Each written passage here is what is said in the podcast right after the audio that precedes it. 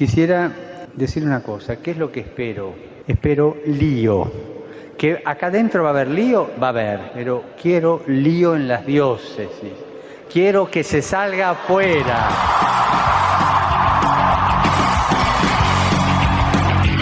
Armando Lío, con Fran Juárez desde Murcia.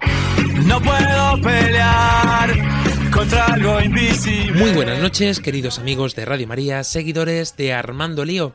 Encantadísimos estamos de poder estar en este domingo 6 de febrero y es que ya hemos inaugurado incluso el segundo mes del año y el tiempo corre que vuela. No nos damos casi ni cuenta, pero nosotros, como cada domingo, nos ponemos delante de nuestros micrófonos dispuestos, como siempre, con mucho ánimo, a armar lío. Hoy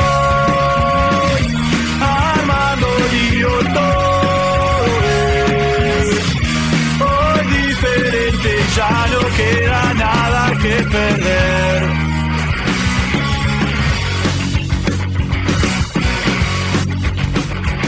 Y armando lío, invierno por España, verano por Latinoamérica y saludamos uh, desde tierras guatemaltecas a nuestra querida Vera Girón. Muy buenas noches. Buenas noches, Fran. Buenas noches, queridos amigos. Qué alegría poder estar compartiendo con ustedes. Y si acá se está despidiendo un poco el invierno porque aún está, el, está un poco frío, pero ya estamos dándole casi la bienvenida al sol del verano. Qué alegría, qué alegría. Aquí también ha empezado a aparecer en esta semana algunos rayitos de sol, pero sigue haciendo frío. Querido Álvaro Sancho, Made in Spain. Hola, Fran. Pues sí, hace frío un día, otro día hace casi calor. Es una cosa un poco rara, pero sí, bastante frío para, para, lo que estamos acostumbrados aquí en Murcia. Y además aquí en el Levante español, que esto es una locura, ¿no? Porque pasamos de un grado de golpe a 19 grados al día siguiente. Es un, esto tiene que ser el cambio climático, sin lugar a duda. Vamos a ver cómo está el clima por tierras paraguayas. Lucy Cardozo. Buenas noches, Fran. Buenas noches, equipo. Pues acá la noche casi no se siente porque los niños están jugando todavía por aquí y por allá. El calor se siente muchísimo todavía, entonces nosotros estamos con nuestras hamacas afuera eh, hasta largas horas de la noche, pero compartiendo siempre en familia. Y qué más bello que compartir con la familia que son ustedes. Este nuevo encontrar eh, en la radio. Por supuesto, esta gran familia que somos todos nosotros y nos faltaba ya, teníamos ganas de saludar a las tierras panameñas. Muy buenas noches, yo soy Lucero. Buenas noches, Frank, y buenas noches a cada una de las personas que en este momento nos escuchan a través de las ondas de Radio María. Bueno, un placer acompañarles en otro programa más de Armando Lío y la verdad que disfrutando también del verano panameño que trae bastante calor, la verdad una zona bastante tropical en la que nos ubicamos, pero que de seguro también ustedes tendrán buenos recuerdos de ese calorcito de la Jornada Mundial de la Juventud. Así que la verdad que, que casi con ese mismo ánimo y esa misma energía que teníamos en esos, en esos momentos, y no sé, quizás preparándonos para, para tomar ahora el frío, un poco del frío cuando estemos en Lisboa. Así, así será, pero bueno, eh, eh, ciertamente, es, que llega enero y a todos se nos viene a la cabeza todo lo que estuvimos allí en esa magnífica JMJ, eh, el calorcito de Panamá, que fue un contraste, me acuerdo que subimos al avión todos con abrigos, con jersey, con bufandas, y cuando aterriza el avión, corriendo a quitarnos todo, el abrigo, la bufanda, nos sobraba todo. Un recuerdo que permanecerá en nuestras memorias. Y bueno, eh, tenemos que saludar también a nuestra chica de redes sociales, Claudia Requena, que está pendiente de todos vosotros. Y como siempre, un placer inmenso saludarles este que os habla, Fran Juan.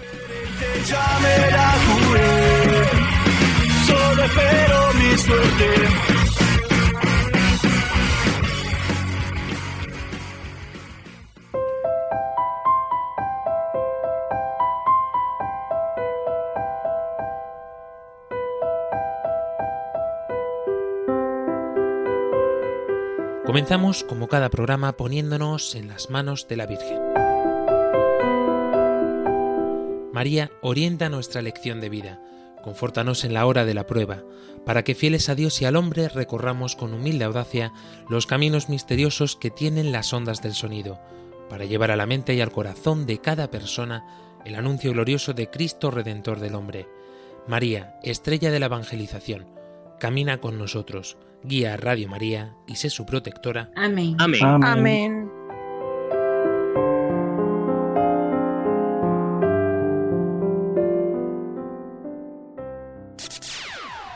Yo, listen up, here's the story about a little guy that lives in a blue world and all. Y es que, queridos oyentes, decíamos que hemos comenzado este mes de febrero, eh, además con las grandes fiestas que pone la Iglesia para comenzar fuertemente con este día 2, Día de la Candelaria, tan celebrado por todos los pueblos. Y también el día 31 de enero, cerrando el mes, celebramos este día de San Juan Bosco. Santo de los santos, de los jóvenes de forma especial y particular que tanto cariño y tantos movimientos ha generado. Pues nosotros en esta semana también tan especial, pues queríamos hacer un programa magnífico, un programa de película, ¿por qué no decirlo? Y en eso es en lo que nos queremos mm, pringar hoy para poder conocer de cerca no solamente lo que atañe al cine católico, sino también cómo evangelizar a través del cine, sino también profundizar en esta esencia del séptimo arte, de manera que podamos también tener un poquito de luz para saber cómo ver estas películas y también cómo seleccionar el contenido incluso y cómo transmitirlo a los demás. Una herramienta que sin lugar a duda está en manos de todos nosotros hoy día y vamos a conocerlo eh, durante el programa de hoy. Por ello os invitamos a participar, como hacemos siempre, a través de nuestras redes sociales, en Facebook, en Twitter, en Instagram, o también a través de nuestro número de WhatsApp y o Telegram, más 34 685 25 22 55. Mira que me dicen, Frank, es que a veces lo dicen muy rápido, no me da tiempo a apuntarlo. Por eso hago estas pausas eh, hablando y hablando, para que mientras pues poder coger vuestro móvil o no sé, donde lo apuntéis, o un bolillo, un papel de toda la vida, para apuntar nuestro número más 34 685 25 22 55. Nuestro correo electrónico, como siempre, armandolío arroba radiomaria.es. Esta noche le damos al play a Lío Cine.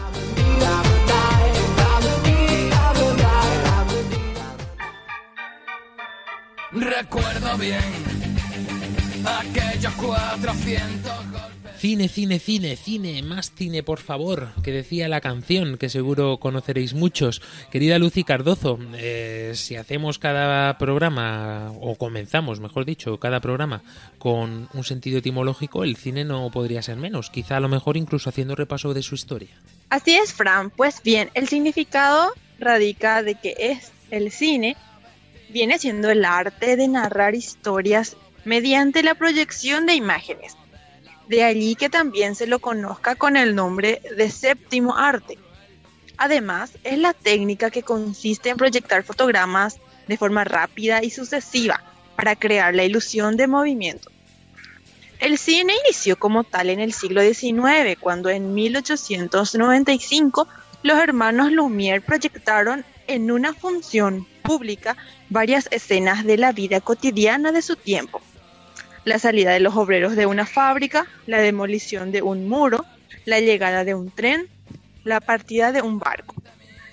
Según la RAE, eh, dice que es un local o sala donde como espectáculo se exhiben las películas cinematográficas.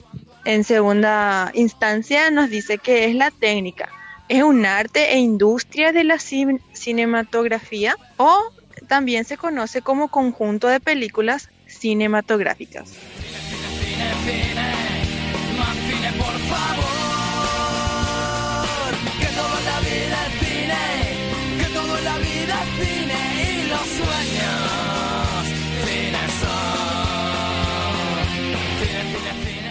En este caso, creo que es eh, la peculiaridad, Álvaro Sancho, de que etimológicamente ¿no? No es problema el conocer como tal el cine. Es una palabra, una palabra podemos decir, eh, muy contemporánea nuestra, es casi nueva. Bueno, es, casi nueva, pero en realidad viene de, proviene de una cosa muy antigua, del el vocablo eh, kine griego, que, que significa movimiento. Entonces, todo lo que viene la cinemática es la parte de la física que estudia el movimiento, eh, la kinésica, no sé muy bien lo que significa, pero existe esa palabra en la RAE también.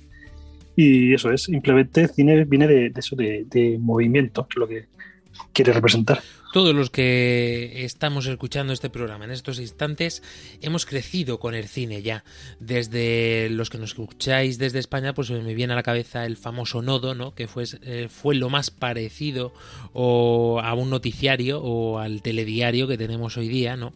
No sé cómo será ver a Girón si recuerdas tú eh, las primeras eh, intrusiones del cine en Guatemala. Bueno, pues el cine acá en Guatemala, en primer lugar, pues primero fue cine extranjero, eh, que empezó a venir y que solamente se presentaba en algunos teatros, en algunos lugares así, y que era para pues, lugares muy abiertos.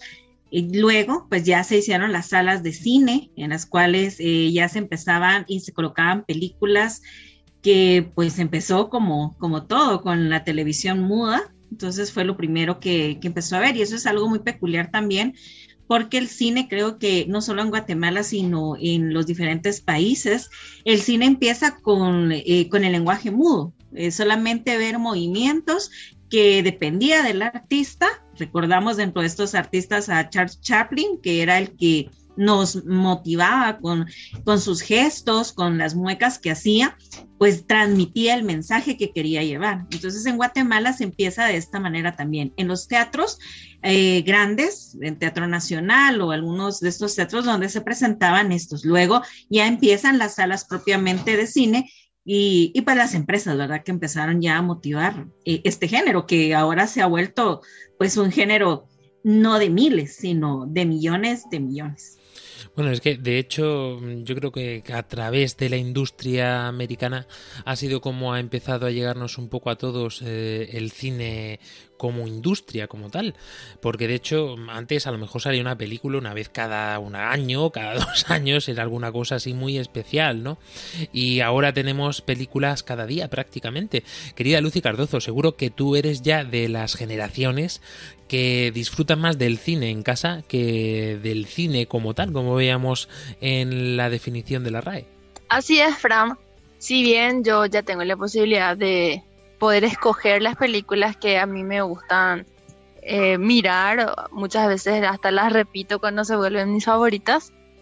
Eh, tuve la, la, oportunidad de cuando podía recorrer por el centro de la capital de, Paraguay, por Asunción, ver las primeras salas de cine que ahora ya son edificios viejos. Y ahora que, que Vera está contando la historia desde su país, eh, a mí también me hace mucha ilusión que, que, se hagan también más recorridos para valorar la historia del cine acá en, en Paraguay, ya que había llegado los primeros, las primeras películas, por decirlo, alrededor del 1900, en junio aproximadamente, y desde ahí eh, se fueron ya buscando maneras para ampliar y, y se reunía la gente, veía la manera de, de poder ver algo espectacular de que eran las películas, así también en blanco y negro.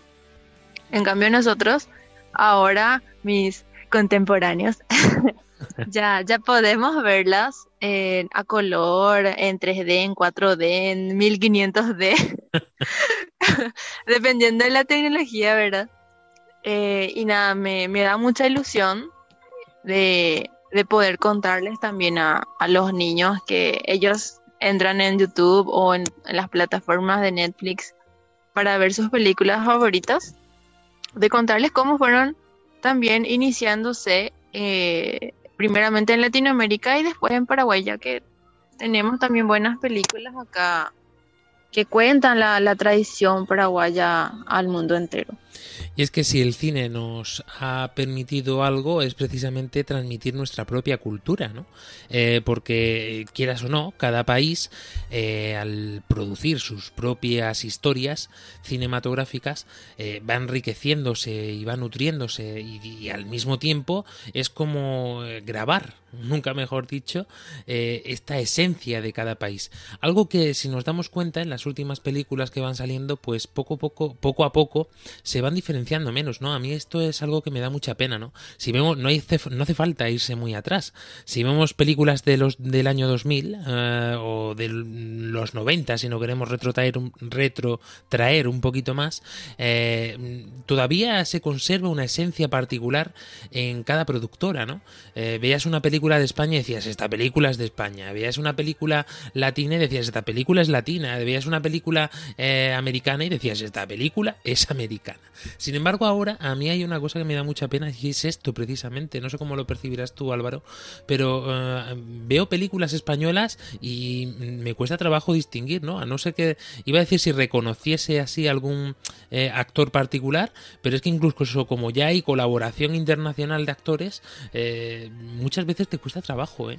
Sí, cuesta trabajo reconocer eso, la esencia de cada país y un poco también, yo que cuesta trabajo reconocer mensajes, porque antes las películas querían contarte una historia, querían contarte un mensaje, ya solo buscan, yo mi, percepción, cosas espectaculares.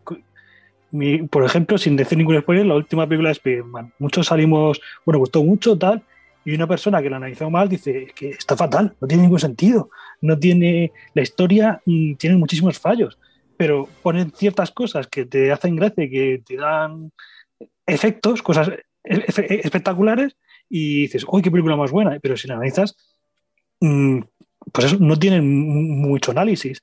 Y es un poco como tenemos, eh, como está evolucionando la sociedad ahora, que no, no se analiza las cosas, es todo muy rápido, es todo muy, muy... Enseguida tienes la información, no tienes que acordarte de nada porque la información está por ahí, no hace falta que te la memorices. Y entonces, pues hemos perdido esa capacidad de análisis y nos tragamos todo lo que nos echa. Es curioso que menciones eh, Spider-Man, ¿no? Eh, o Spider-Man, como se suele conocer por Latinoamérica, pero eh, es muy curioso, ¿no? Porque el mundo Marvel, que de hecho son las películas más taquilleras de la historia, registradas hasta ahora, lo que ofrecen sobre todo es espectáculo, ¿no? Yo recuerdo las primeras, cuando empezó la primera fase, esto los jóvenes que me están escuchando y que sean fans lo entenderán, pero la parte de Iron Man 1, Iron Man 2, ¿no? hasta llegar incluso a Endgame, ¿no? Pero ciertamente hay una historia detrás profunda, ¿no? Y poco a poco, conforme van evolucionando las películas, es como que se va desvaneciendo la historia y te quedas con, wow, ha aparecido un traje no sé cuánto espacial, una pelea de media hora, eh, muchos efectos especiales y, la historia, el mensaje, como estás diciendo tú, Álvaro, pues eh, se ha difuminado. Es como que, bueno, pues vale, vamos a hacer eh, otra película más, ¿no? Aún así, pues no deja de ser espectacular y no deja de ser maravilloso. Pero, eh, ¿qué pasa con el mensaje? ¿Dónde queda eso, no? Vera Girón. Quizá por esto eh, el cine católico tiene un gran reto en este aspecto, ¿no? Porque eh, se esfuerzan los guionistas, se esfuerzan los directores y los productores en, poder transmitir el mensaje del Evangelio a través de una historia cinematográfica. Eso es muy cierto. Creo que ahora, em, pues el cine católico ha empezado o empezó a, tratar de transmitir este mensaje. Pero el reto cada día se vuelve más alto y más fuerte. Podemos ver en las taquillas qué película eh, católica pues impactó más y atrajo mucho más, eh, muchos más eh, jóvenes, personas a, verla. Bueno, creo que tenemos muy pocas. Sin embargo, si lo comparamos contra espectáculos o contra series como estas más taquilleras de Marvel y todas estas, pues vemos la comparación. El cine católico tiene un reto, eh, no solamente a nivel mundial, a nivel nacional, porque cada uno de nuestros países también a través de querer contar la historia de nuestros pueblos, de contar, en este caso, por ejemplo, eh, pues El Salvador, que cuenta la historia de Monseñor Romero y trata un poco acerca de esto. En Guatemala tenemos eh, pues eh, cinematógrafos que han empezado a hacer, como por ejemplo la, la, Biblia escondida, que es una historia muy fuerte, o las tres cruces también.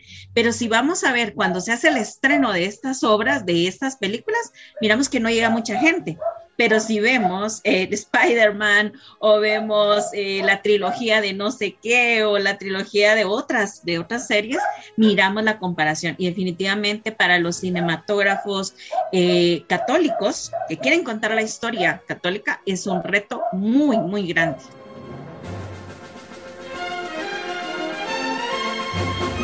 Y es que, mm, por desgracia, mm, cuando mencionamos cine católico, mm, la gente se ha quedado aquí sí en, el pasado, ¿no? Digo, fíjate que estamos tan modernos siempre, actualizados a las últimas novedades, tanto tecnológicas como en el cine, lógicamente, de lo que estamos hablando hoy.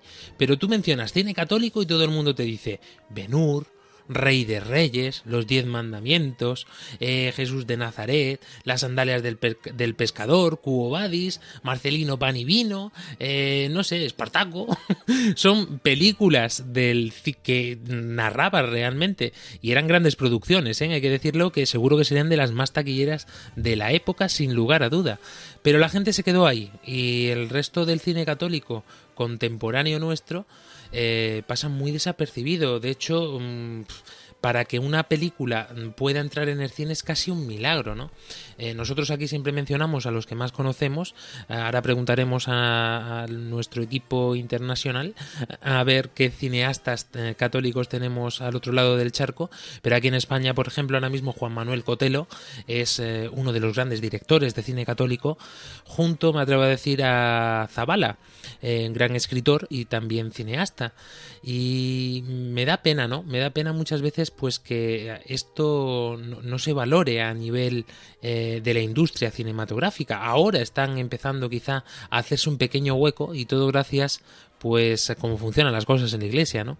A la caridad, a la voluntad de tantos y tantos que intentamos apoyar con nuestro granito de arena, pues estos proyectos. Lucy Cardozo eh, eh, mencionaba estas películas antiguas del cine católico que no sé ni siquiera si te sonarán, pero ¿qué, ¿qué imagen tienes tú como la más joven de este equipo en esta noche del cine católico en general? ¿O qué películas has visto? ¿O te han ayudado en tu vida? No sé. Primeramente te agradezco, Fran, porque solamente tú me tratas como la más joven. Siempre soy la señora en mis grupos. Entonces, me, das una inspiración también para inspirar a otras personas. Y pues las películas católicas que yo he visto han marcado mi vida. Primerísimo, primerísimo, luego la, la de Don Bosco, la que voy a eh, decirles que, que puedan eh, mirar también o, remirar cuando se pueda, es que es, justamente lo recordamos eh, en la semana. Eh, San Juan Bosco durante su vida presenció muchas situaciones. Em, también, ya que soy catequista, yo me veía las películas de, animadas para poder mostrarles también a los niños entonces yo también me había visto la película de San José María Escriba, que cuenta eh, su vida de niño, principalmente de, adolescente, y cómo decide hacerse eh, párroco, o sea, que decide hacerse sacerdote, ¿verdad? Y, yo noto que la vida eh, de los niños va transformándose a través de esas películas católicas, por más de que duren una hora o dos horas a lo sumo, eh, en la vida de los niños permanece y lo tienen en la mente y me consta. Entonces, eh, ya que ese es mi entorno, las películas para jóvenes yo realmente no las consumo mucho, más eh, leemos libros para, para jóvenes o vida de santos jóvenes entonces las películas son más para las criaturas y, aportan demasiado junto con la catequesis, eh, refuerza muchísimo y, cambia vidas en realidad. Y es que ciertamente, yo soy Lucero desde Panamá, eh, ¿cuántas películas ah, nos han ayudado a crecer? ¿no? Eh, se dice por cliché eh, quizá lo de las películas Disney, pero es que ciertamente, ¿no? ¿Quién no ha crecido con La Bella Durmiente, La Bella y la Bestia, Aladdin, El Rey León? son películas míticas, ¿no? Que, contenían en sí un mensaje para la sociedad, ¿no? Y para nosotros niños ayudarnos a crecer. Presentarte pues historias como el amor, eh, la amistad, eh, valores fuertes, ¿no? Incluso como la muerte, ¿no? Eh, o el criarte sin un padre o sin una madre. todo esto a través de las historias hemos ido creciendo, ¿no? La importancia que tienen las películas para los niños y los jóvenes. Creo que es muy complicado, creo que es muy complicado el hecho de que ninguna alguna persona no haya crecido viendo alguna película o que no haya sacado alguna alguna enseñanza de las de, de las películas. Ciertamente las películas están hechas para que uno vaya con, conozca una historia, narrar una historia a través de imágenes, a través de la imagen, a través del sonido y que muchas de ellas también tienen un mensaje positivo y que impacta demasiado. Por eso digo, es bastante complicado que no hayamos eh, sacado alguna enseñanza de alguna película que, que, hayamos visto. Y ciertamente que, que, recientemente, hablando ahora un poquito de Disney, tampoco es que le vamos a dar un poco de publicidad, pero vamos a, hay que decirlo, ¿no? Esta, esta película nueva que sacaron de Encanto, que es una película que la verdad tiene muchas enseñanzas sobre el tema de la familia y también habla mucho de, de, ese tema de unión, de ese tema de, de, cómo, de que la verdad que la magia, de la, la magia está dentro de uno mismo. Bueno, habla de distintos temas. La verdad es que uno puede sacar una enseñanza y más que saca también un poco una lagrimita también, pero saca, saca uno una enseñanza de, de las distintas películas y que definitivamente también nos han ayudado a crecer y tener un y, tener eh, algo distinto, algo nuevo. Quizás no tanto como los libros, como, como, como lo dice Lucy, porque también ciertamente que con los libros aprendes un montón de cosas más y también desarrollas un poco más la imaginación, por decirlo así. Pero el cine tiene algo atractivo, tiene algo que llama mucho la atención aparte de los efectos, aparte de, de, los paisajes majestuosos que a veces vemos en, las películas, ciertamente que las, las películas como tal tienen esa magia de poder contar una historia, de poder contarte la historia de presentarte la historia, presentártela a través de imágenes o de sucesión de imágenes, porque muchas veces no es tan necesario eh, equipos costosos para poder sacar una buena peli. Hay incluso propuestas que, que, siguen realizando películas o que están realizando películas como tal con teléfonos móviles. Imagínate eso.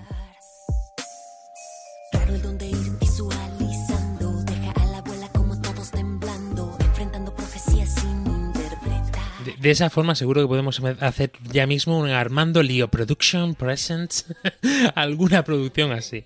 Yo, yo creo que sí, deberíamos plantearlo en algún momento, Frank.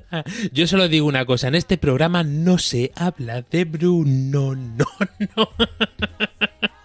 Esta canción que está tan de moda, eh, que nadie se lo imaginaba. Es la canción más escuchada y más eh, compartida de la historia de Disney, superando ya incluso a los antiguos a, los antiguos clásicos, ¿no? Es, sorprendente, ¿no?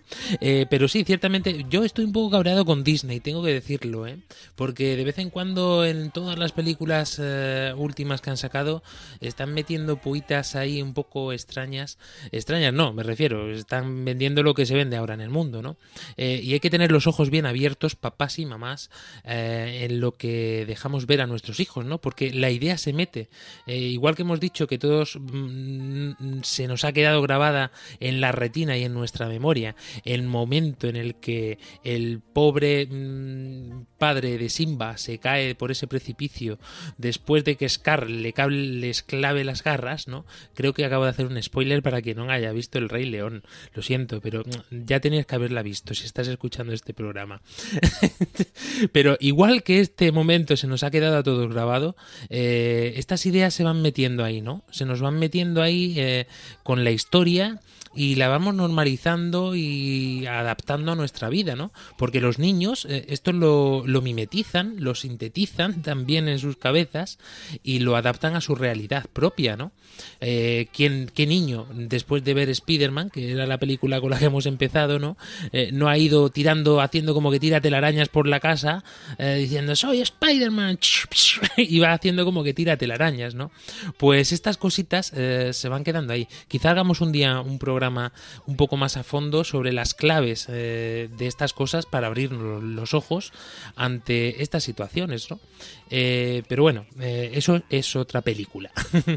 es momento de que nos relajemos un poquito y con nuestra querida María Ángeles Gallego que nos deja este momento de reflexión.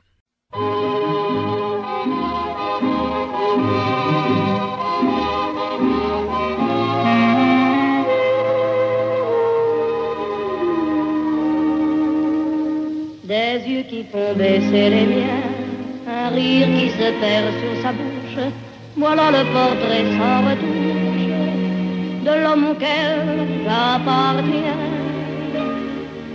Quand il me prend dans ses bras, qu'il me parle tout bas, je vois la vie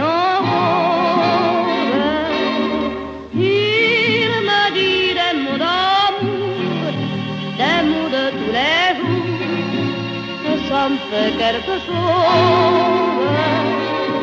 Il est entré dans mon cœur une part de bonheur dont je connais la cause.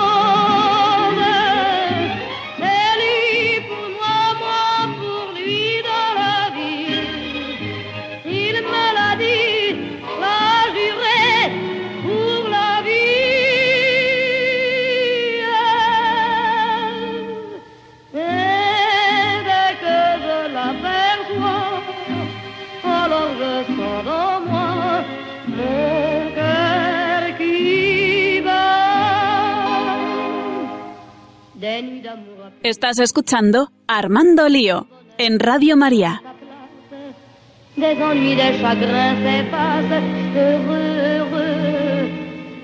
Continuamos en este programa de Armando Lío con el hashtag de esta noche Lío Cine. Cuéntanos cuál ha sido tu película por excelencia o cuál es la que más te ha ayudado en tu vida, no sé, cualquier cosa que quieras comentarnos, ya sabes que lo puedes hacer a través de nuestras redes sociales o quizá a través de nuestro número de WhatsApp y o Telegram más 34 685 25 22 55. Nuestro correo electrónico que también está para todos vosotros abierto a armandolío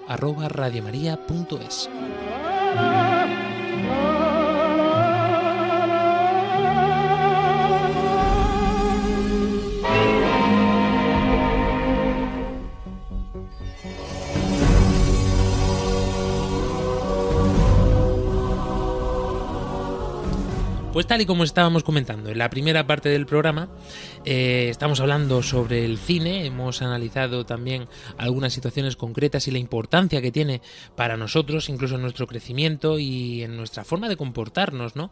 Porque esto que decimos eh, los grupos sociales, ¿no? De que siempre en una clase de instituto siempre te vas a encontrar al que está siempre súper atento en clase, al que pasa de todo, eh, al que está con el móvil, eh, también está el grupo de los frikis, Eh, todo esto tiene mucho que ver también con estas cosas que ven los jóvenes y que vemos nosotros, claro, como jóvenes que somos, no podemos evitarlo.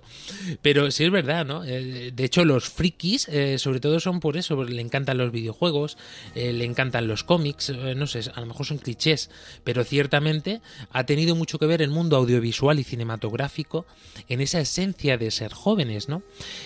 Pero para que veamos que esto no es una cosa tan nueva como nos creemos, a mí me ha llamado la atención toparme con el Santo Padre, ya no digo ni siquiera Juan Pablo II, que lo vamos a ver dentro de un ratito, sino Pío XII ya habló sobre el cine, la radio y la televisión en conjunto, pero es que por entonces prácticamente era radio lo que más se escuchaba en los hogares, ¿no? Eh, también porque los aparatos eran más baratos. Pero les decía a todos los que se congregaban en torno a este mundo una carta encíclica nada más y nada menos para todo ese mundo. Eh, me quedo con esta parte que dice motivos del interés de la Iglesia por el cine. Dice con particular alegría, pero también con vigilante prudencia de madre, la Iglesia, la Iglesia ha tratado desde el principio de seguir los pasos y proteger a sus hijos en el, en el maravilloso camino del progreso de las técnicas de difusión.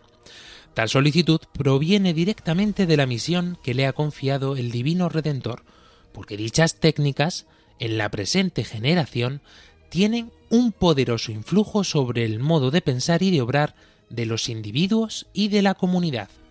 Hay también otra razón por la cual la Iglesia muestra un especial interés por los medios de difusión, porque ella misma, sobre todos los otros, ha de transmitir a los hombres un mensaje universal de salvación.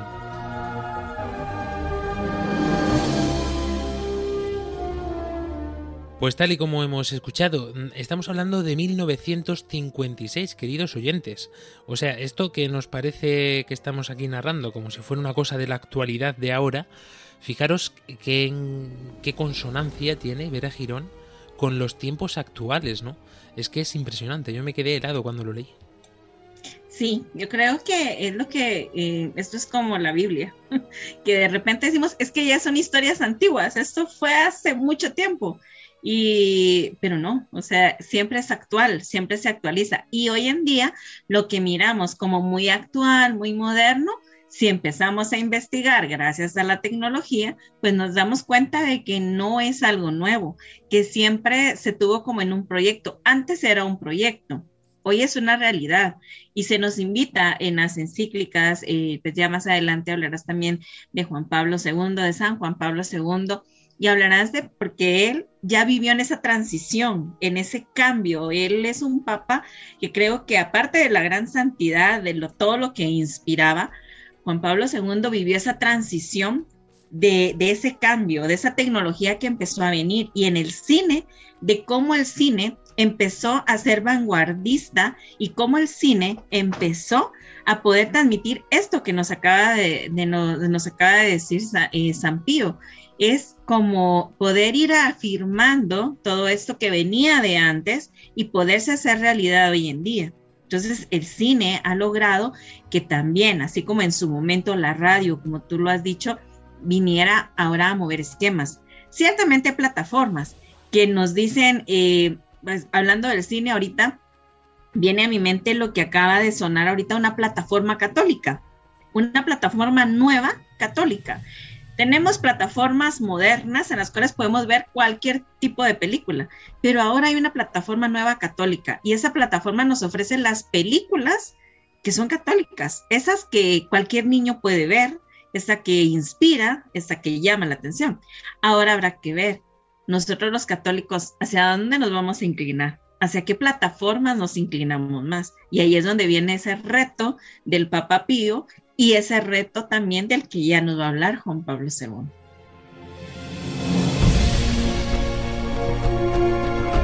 Luego es buscar un poco también, ¿no? Porque eh, ya nos lo decía el Santo Padre, que no es algo de lo que tengamos que huir, ¿no? De hecho, sus palabras decían eh, que somos los primeros en seguir los pasos de las adaptaciones de la evolución de la nueva tecnología, que mucha gente no sé por qué demoniza esto de los avances tecnológicos en este sentido. No, es saber utilizarlo, es aprender a, ponernos en alerta para que no nos la cuelen y que podamos eh, saber discernir que viene eh, de una cosa o de otra, ¿no? Que se puede ver que no se puede ver, porque todo no se puede ver. Esto es algo que los cristianos deberíamos de saber, ¿no? Eh, sin embargo, a mí, por ejemplo, hay una plataforma dentro de la Conferencia Episcopal Española que se encarga precisamente de analizar todo el cine que sale, todo, absolutamente todo, eh, todo lo que sale comercialmente, me refiero hablando, ¿no? Eh, se llama Pantalla 90, que podéis meteros en la página web, y es muy curioso porque todo el cine que sale de actualidad, incluida muchas de las series, son analizadas por expertos cinematográficos, pero católicos. De manera que ellos eh, hacen la avanzadilla siempre, ¿no? Y, e incluso se han topado algunas veces con alguna serie que han empezado a ver y han dicho, al segundo número 20 tuve que, quitarla, mm, no hace falta ni que sigáis viéndola, queridos eh, lectores. Eh, pues es un análisis, ¿no? Que todos, yo, Lucero, deberíamos de hacer también antes de ponernos, de exponernos delante de las pantallas, nunca mejor dicho. Claro que sí, Frank. Definitivamente que sabemos que no todo nos conviene, no todo es bueno y que no todo manda un mensaje positivo. Nada, no, no todo manda un buen mensaje. Y creo que, mira que esa iniciativa que comentas no la conocía, no la sabía, pero creo que es importante también de que la podamos tener en cuenta en, otros lugares, porque es importante eh, dar a conocer y también tampoco no conocía la que, la que decía Vera, pero sí es importante dar a conocer estos contenidos y estos contenidos que son importantes, de mucho valor y que también ayudan a la formación de los niños y a nuestra propia formación como jóvenes, como adultos, a seguir fortaleciéndonos en la fe, seguir fortaleciendo esa, esa vivencia, ese testimonio que debemos seguir dando y también qué mejor manera de, de, hacerlo aprovechando también los medios, los medios de comunicación como, como lo es también el cine. Y definitivamente que la iglesia también ha tenido que entrar a, evangelizar a través de los medios de comunicación. Y ahora que, que, conversábamos un poco eh, de, ese tema en particular, de cómo es el, el, inicio de la iglesia también en, los medios de comunicación, recordaba mucho eh, una pequeña conferencia, por decirlo así, que tuve con, con, unos chicos de una pastoral aquí en Panamá, en donde conversábamos eso, que, la, que, que ahora que la, la iglesia tomó como una oportunidad los medios de comunicación para poder evangelizar, para poder llevar también la palabra de Dios. Y ha ido evolucionando cada vez más rápido y la pandemia también ha sido, eh, ha jugado un papel muy importante para que, para que esa evolución se dé mucho más rápido. Mucho más rápido porque ahora vemos que más parroquias tienen eh, pastorales de medios de comunicación que crean contenidos en, en redes sociales que tienen un valor altísimo para seguir evangelizando también por esos medios digitales, también por, por, la radio, por la televisión, por, por distintos medios, la verdad, que, que, siguen haciendo este, este trabajo, ese trabajo pastoral, ese trabajo de evangelizar también a personas que no son necesariamente del entorno parroquial, sino que también son fuera de ese entorno. Entonces la iglesia ha aprovechado los medios de comunicación para tener una oportunidad de un canal también disponible para poder, para poder enviar ese mensaje de alegría y de esperanza que muchas veces eh, hace falta, que muchas veces nos hace falta en nuestra vida. Y qué mejor ejemplo, Frank, que, que viéndolo también desde el punto de vista de medios de comunicación, que un ejemplo de cómo la iglesia se ha valido de los medios de comunicación es Radio María.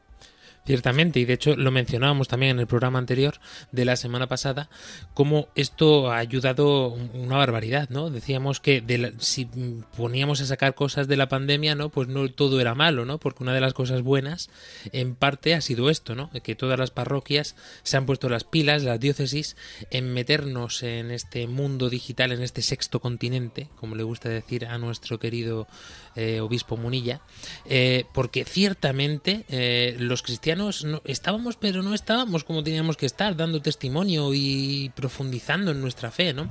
Álvaro Sancho, de todo lo que decimos, de todo lo que vemos, de todo lo que analizamos, nosotros tenemos que dar una respuesta también, ¿no? Y lo hacemos a la hora de recomendar una película, lo hacemos a la hora de, de ver nosotros, incluso nuestro contenido propio en casa, ¿no? No sé tú cómo te gestionas esto de forma personal, si te lo planteas o no, o directamente vas y lo ves, o, no sé. Bueno, pues la verdad es que tenemos un, con, gente de la parroquia tenemos un grupo y hay gente muy estudiosa, muy que, ve una película y nos comentamos tal y la mayoría no, la mayoría de películas nuevas suelen ser bastante comentarios es no vayas a verla. Lo digo porque hay que hay que eh, hay que poner, poner en guardia porque es que la mayoría de películas en general mm, dan mensajes que que es que no es que sea, no es decir, pues, me estás prohibiendo ver, es que dan mensajes que realmente te meten cosas que, que tú no te das cuenta, pero que, que dijo, mira, esa película, ah, pues está bien. Y dijo otro, pues ¿te has fijado que no hay, en esa película no hay ni una sola familia normal? Ni un solo padre y madre.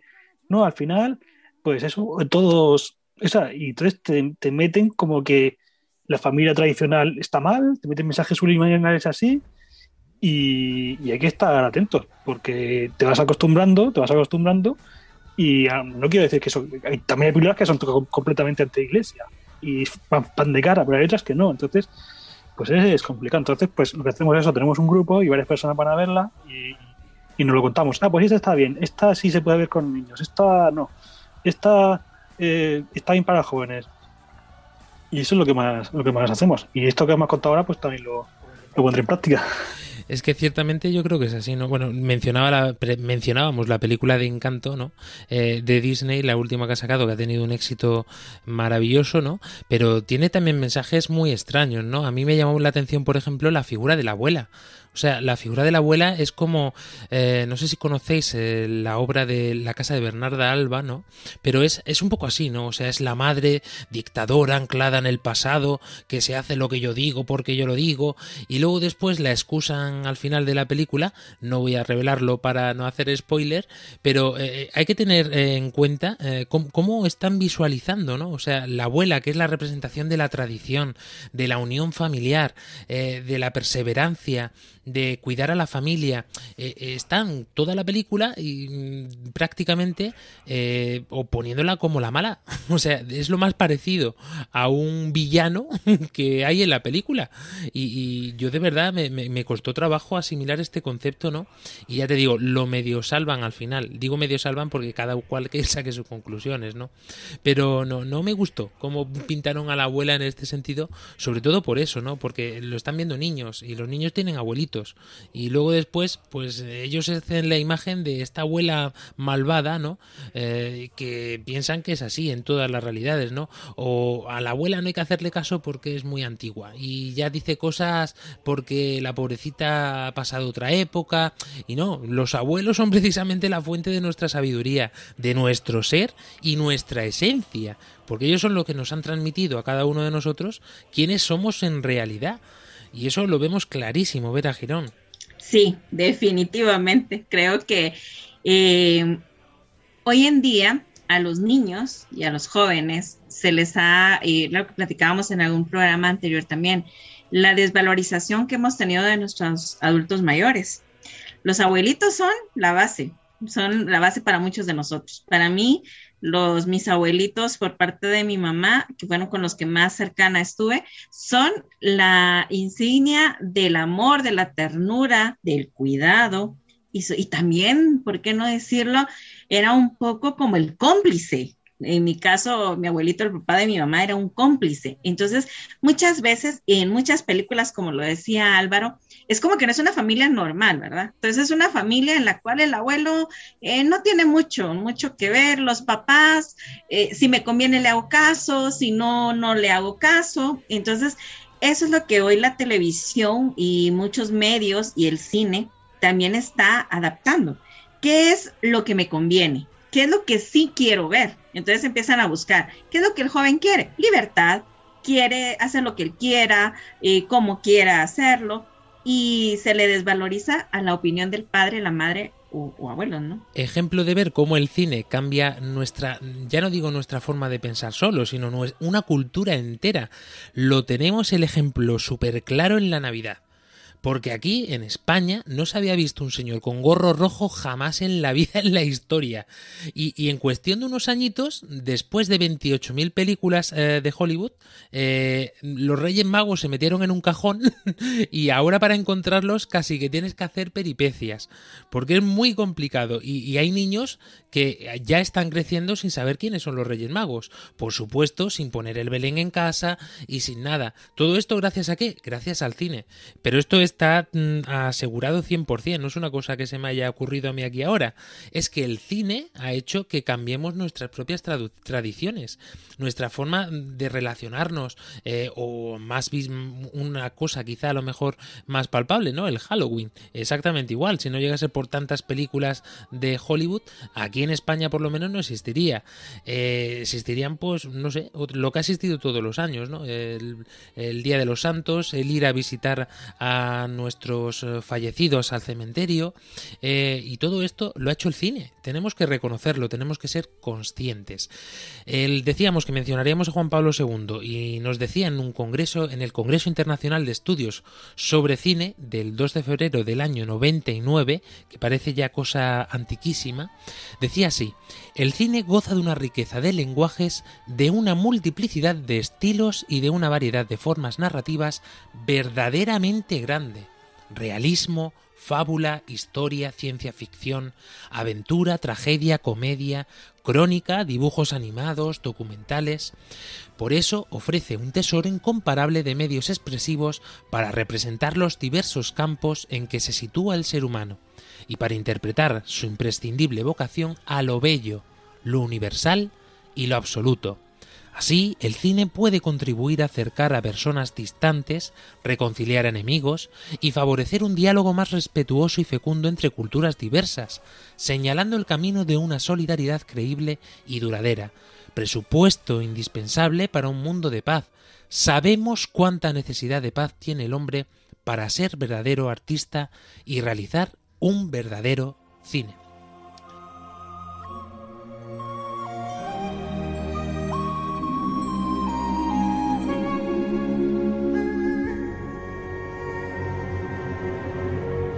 Querida Lucy Cardozo, y es que esto es, eh, es, otra consecuencia del cine, ¿no? Hemos comentado que cambia tradiciones, que cambia mentalidades, pero también tiene otras muchas cosas buenas, ¿no? Cuando hemos eh, ido tristes, que nos había pasado cualquier follón en casa, algún problema, y hemos visto una película y hemos salido todo happy ahí con fuerza para decir, me como el mundo. Seguro que tú después de ver a la peli de Bosco. Sí, tal cual, así es. Eh, justamente la película que se me viene a mi cabeza es eh, A mi altura, creo que se llamaba. La película está disponible en Netflix. Eh, actualmente no es católica, ¿verdad? Pero me dejó un lindo recuerdo, ¿verdad? Es en donde nos enseña que nosotros muchas veces nos afligimos, personalmente nosotros mismos cargamos piedras en nuestra mochila y pensamos que la gente es así como nos mira, pero realmente nos cuesta mirar eh, nuestras virtudes y son las personas eh, en nuestra casa, nuestros amigos, eh, las que nos hacen ver lo valioso que somos.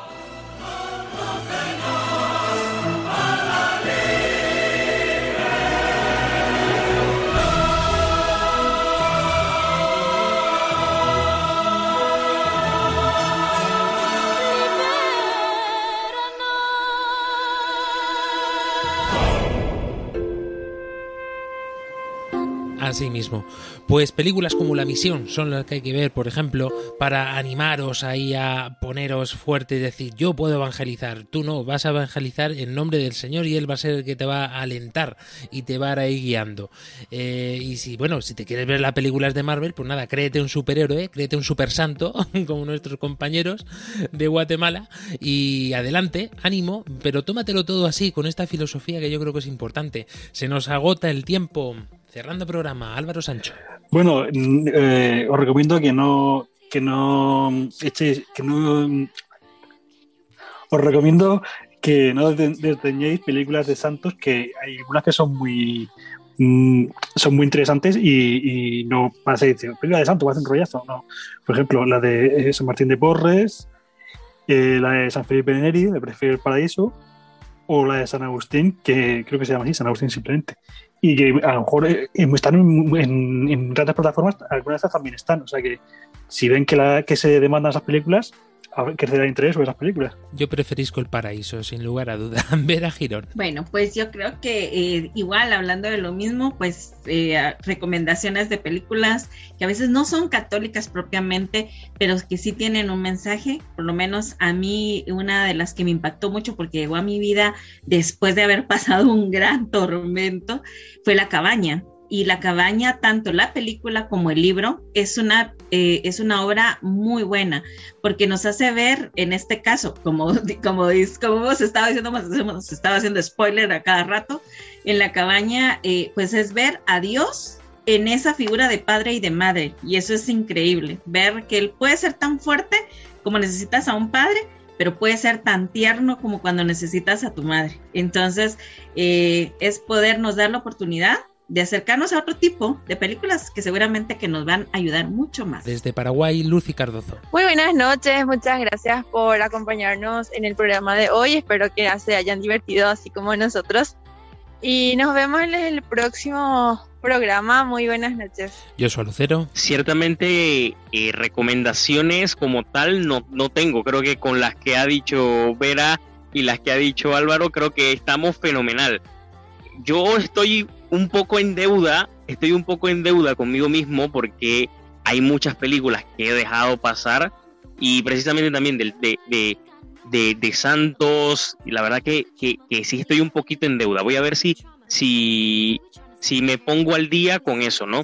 Pero sí quería decir que el cine eh, y los medios de comunicación en general suelen ser también a veces un arma de doble filo, que tenemos que tener muy claro y muy en cuenta, abrir los ojos a, a, a esas tantas realidades que nos muestran, la, nos muestran las, las películas, nos, muestra, nos muestran los medios de comunicación y, y que hay de todo un poco, pero que hay que estar claros que como que hay que estar claros y hay que estar muy alertas a las cosas que, que nos presentan también eh, los medios de comunicación y también el cine, que el cine es un arte, por decirlo así también, que causa muchas sensaciones, que tiene esa, esa particularidad de causar muchas sensaciones, así que la verdad que eso es lo que, lo que yo diría para todas las personas que nos escuchen y que también estén muy atentos de eso. Pues con los ojos bien abiertos, ya sabéis, queridos oyentes, siempre ante cualquier situación, no solamente hoy ha sido el cine, mm, también ante libros, ante eh, la prensa, ante todo, o sea, toda la información, ya lo decíamos en lío comunicación, ¿no? Eh, tenemos que estar uh, muy, pero que muy eh, al acecho de saber filtrar correctamente todo lo que nos llega, porque lo único que no hay que filtrar es, es la palabra de Dios, esa es tal cual nos llega a nuestro corazón y el Señor es el que se encarga de interpretarla. Nosotros con escucharla, desde luego, y acogerla en nuestro corazón, tenemos más que suficiente y las cosas nos irán de estupendamente. Nos volvemos a encontrar dentro de siete días aquí, en Armando Lío. Adiós. Adiós. Adiós.